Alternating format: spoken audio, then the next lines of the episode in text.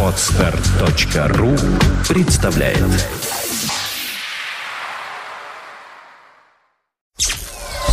Сделано на podfm.ru Подкаст «Время новостей». IT-новости вашей жизни.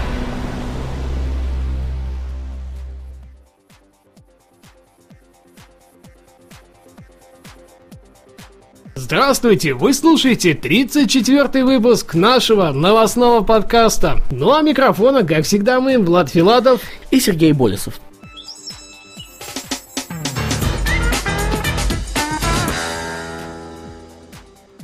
На прошлой неделе мы поменяли немного наш формат ведения подкаста и получили несколько отзывов на, а, правда, на Apple Money наш подкаст. Мы просим вас, оставляйте свои комментарии на pod.fm.ru, в iTunes, где хотите, где вам это удобно, чтобы нам было понятно, в какую сторону двигаться.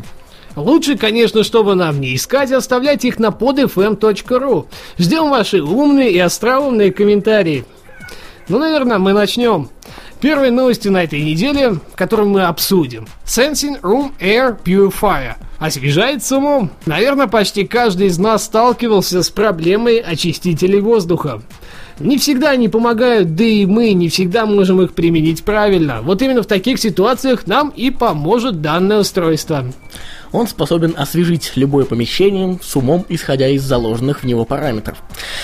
При этом он, конечно, сможет отображать на светодиодном своем индикаторе, насколько сейчас загрязнено помещение. При этом процент очистки помещения будет 99,5. Уж не знаю, как он точно с этим справится, но выглядит вполне красиво. Цвет индикатора будет меняться от ярко-голубого до ярко-красного, когда загрязнение будет иметь пиковые значения. Sensing Room Air Purifier уже доступен в магазинах и стоит порядка 280 долларов США. Но, на мой взгляд, это дороговато чуть-чуть. Но практически можно купить просто кондиционер домой. Да, за эти самые 280 долларов США. И будет то же самое. Ну, очередная какая-то интересная Она выглядит красиво, она такая дизайнерская вещь. Но если ради этого купить, то да, ну и будет еще чистить воздух. Следующая новость у нас про миниатюрную фотокамеру от Casio. Exelim X S200, маленький и умный. Итак, на этой неделе компания Casio представила на рынок свою новую миниатюрную фотокамеру Exelim X S200. Новинка получила весьма компактный корпус и стала одной из самых тонких в мире на данный момент, всего 14,9 мм. Самое интересное из этого видится именно программная часть камеры. Конечно же, железная тоже не подкачала, но вот программная позволит вам буквально в смысле забыть о каких-то настройках, так как камера умеет распознавать типы освещения, объекты, цвета, людей и многое-многое другое. Поверьте, это самая одна из самых функциональных вещиц в мире. Сенсор в этой камере с разрешением на 14,1 мегапикселей. Ну и, естественно, объектив с четырехкратным оптическим зумом. Э, Он основан на технологии SR Zoom. При этом по качеству он равен стандартному шестикратному. В ближайшие два месяца новинка должна попасть на прилавки магазинов с рекомендованной ценой в 199 фунтов. Видите, не США, не долларов США, а фунтов. Ну, может быть, м, первое, это достаточно дороговато, я вам так это переведу немножечко. Но, хотя, наверное, камера того стоит. Asus EPC 1016p.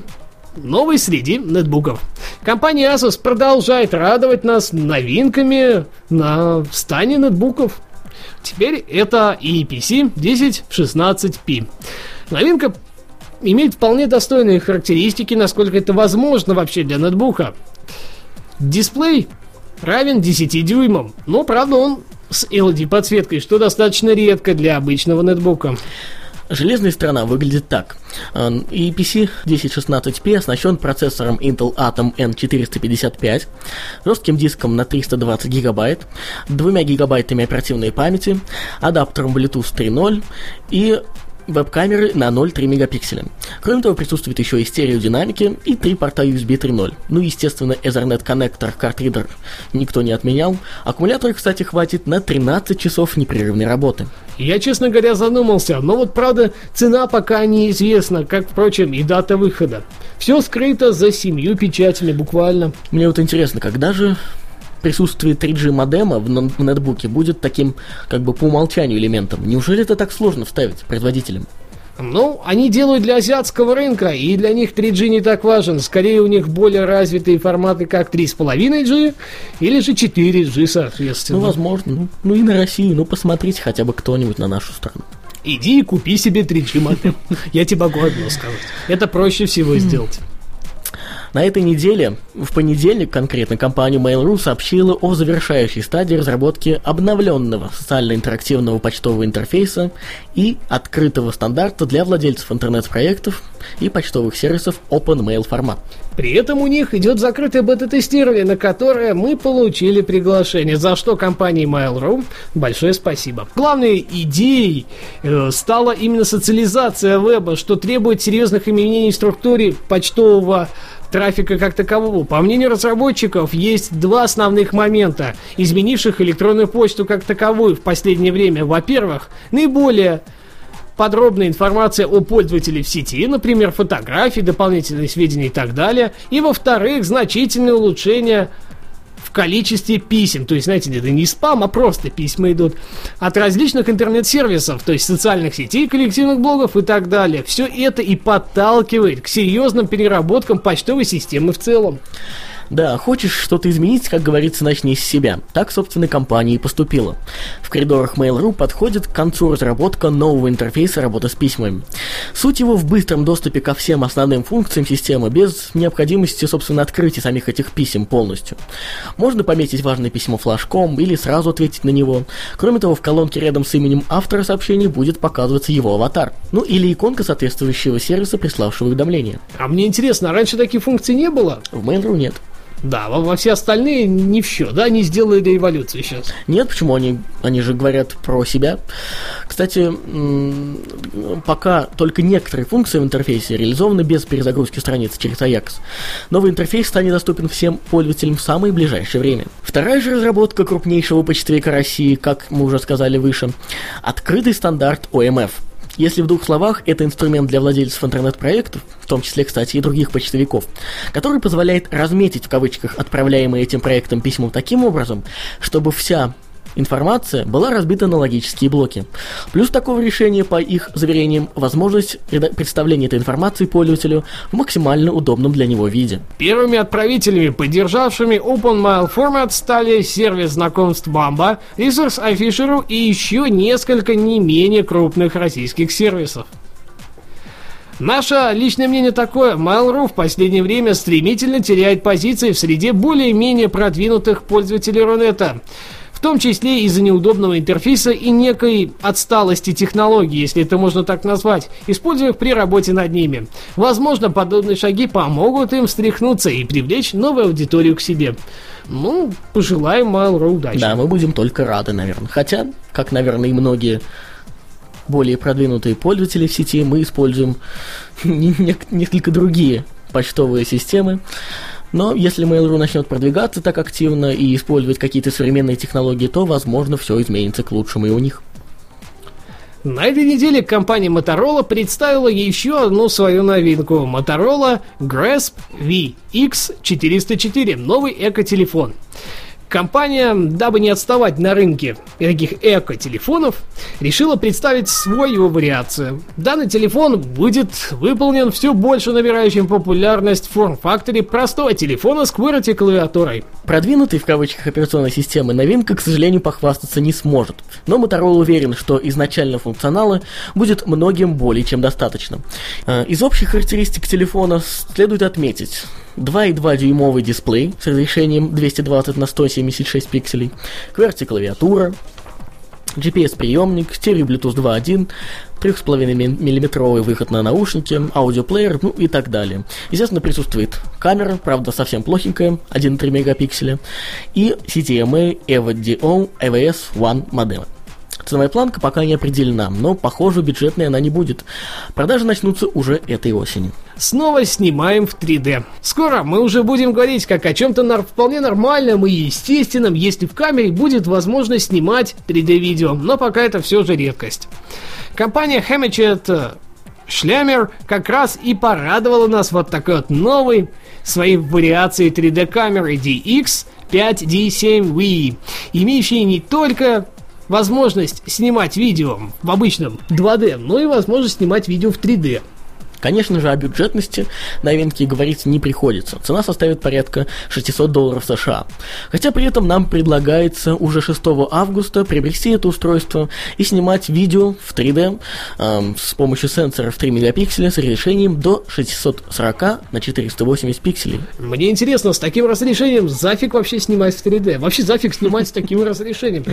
Вот кому 21 всё век на дворе. Ну, наверное, это стоит потраченных средств на, на, на это устройство. К тому же в комплекте вы получите специальный плеер даже с отображением безочкового 3D-видео на 7-дюймовом экране. Это, наверное, и стоит так дорого. Ну, скорее всего, кстати, зря они это сделали. Правда, при этом вы все равно сможете посмотреть все, что вы сняли на обычном дисплее камеры. Который составил 3,25 дюйма. Ну, кстати, интересно, кто и додумался сделать 3.25? Не очень удобный формат. Да. Аналогично, именно что он не такой неровный, будем говорить. Также есть возможность расширения памяти при помощи карт типа SDHC.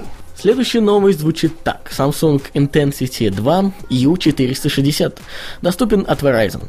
Оператор сотовой связи Verizon представил очередной эксклюзив для своих абонентов. Телефон Samsung Intensity 2 U460. Новинка, собственно, будет прекрасным бюджетным вариантом телефона с полноценной QWERTY клавиатурой. Кстати, ты заметил, как стали модные телефоны с QWERTY в последнее Ну, время? как я и отметил, в принципе, в новости через одну, будем так говорить, назад, что да, развивается это. Но, походу, они пытаются делать действительно такие бюджетные вариации своих телефонов, дабы дать возможность пользоваться как социальными сервисами, так, в общем-то, и бороздить простор интернета. Даже, так сказать, без сенсорных телефонов. Да. Кстати, еще одной вот такой фишкой последних лет, что ли, ну, даже последнего года, наверное, является производство телефонов из переработанных материалов, которые являются полностью экологичными. И этот телефон не стал исключением. Дисплей 2,2 дюйма с разрешением QVGA. Присутствует Bluetooth адаптер, слот расширения памяти типа microSD и камера на 1,3 мегапикселя с функцией ночного видения. Из программных особенностей стоит отметить полноценный музыкальный плеер, поддержку голосовых команд и приложение VZ Navigation, Social Beat, предоставляет доступ к социальным сервисам Facebook, Twitter и MySpace и, конечно же, Microsoft Bing для поиска. Samsung Intensity 2 U460 уже можно приобрести с двухгодичным контрактом от этого сотового оператора по цене 50 долларов США. Но, к сожалению, для русских пользователей эта новость почти не имеет никакого значения. Будем надеяться, что компания Samsung представит какой-то аналог для неконтрактного рынка, каким и является на данный момент Россия. Пусть даже по чуть более высокой цене. Но явно 50 долларов он стоить не будет.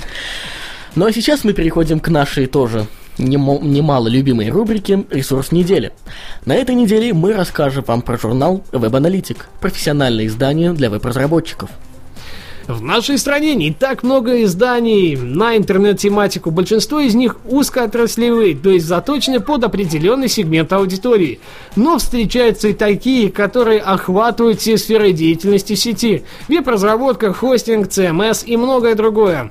Именно такие издания, на наш взгляд, более интересны массовой аудитории. Сегодня мы хотим рассказать вам о, о. Сегодня мы хотим вам рассказать именно о таком журнале, первый выпуск которого вышел в апреле этого года. Web Analytic Info пока еще онлайн-издание, основой которого являются публикации о хостинг-компаниях, различных аспектах разработки интернет-проектов, системах управления контентом и так далее. Кроме того, значительную часть материала занимает интервью с интересными личностями, руководителями компаний, индивидуальными разработчиками, ну и так далее. Над журналом трудится достаточно большой, на наш взгляд, коллектив. Мы насчитали порядка 40 человек, ну что, согласитесь, весьма неплохо. Это максимально неплохо. Я боюсь, что у нас какое-то издание наше региональное не сможет потягаться. Да и вообще региональные издания в России не смогут потягаться с таким количеством людей. У Да. них вообще работает всего столько народа, а у них чисто люди, которые занимаются созданием самого журнала.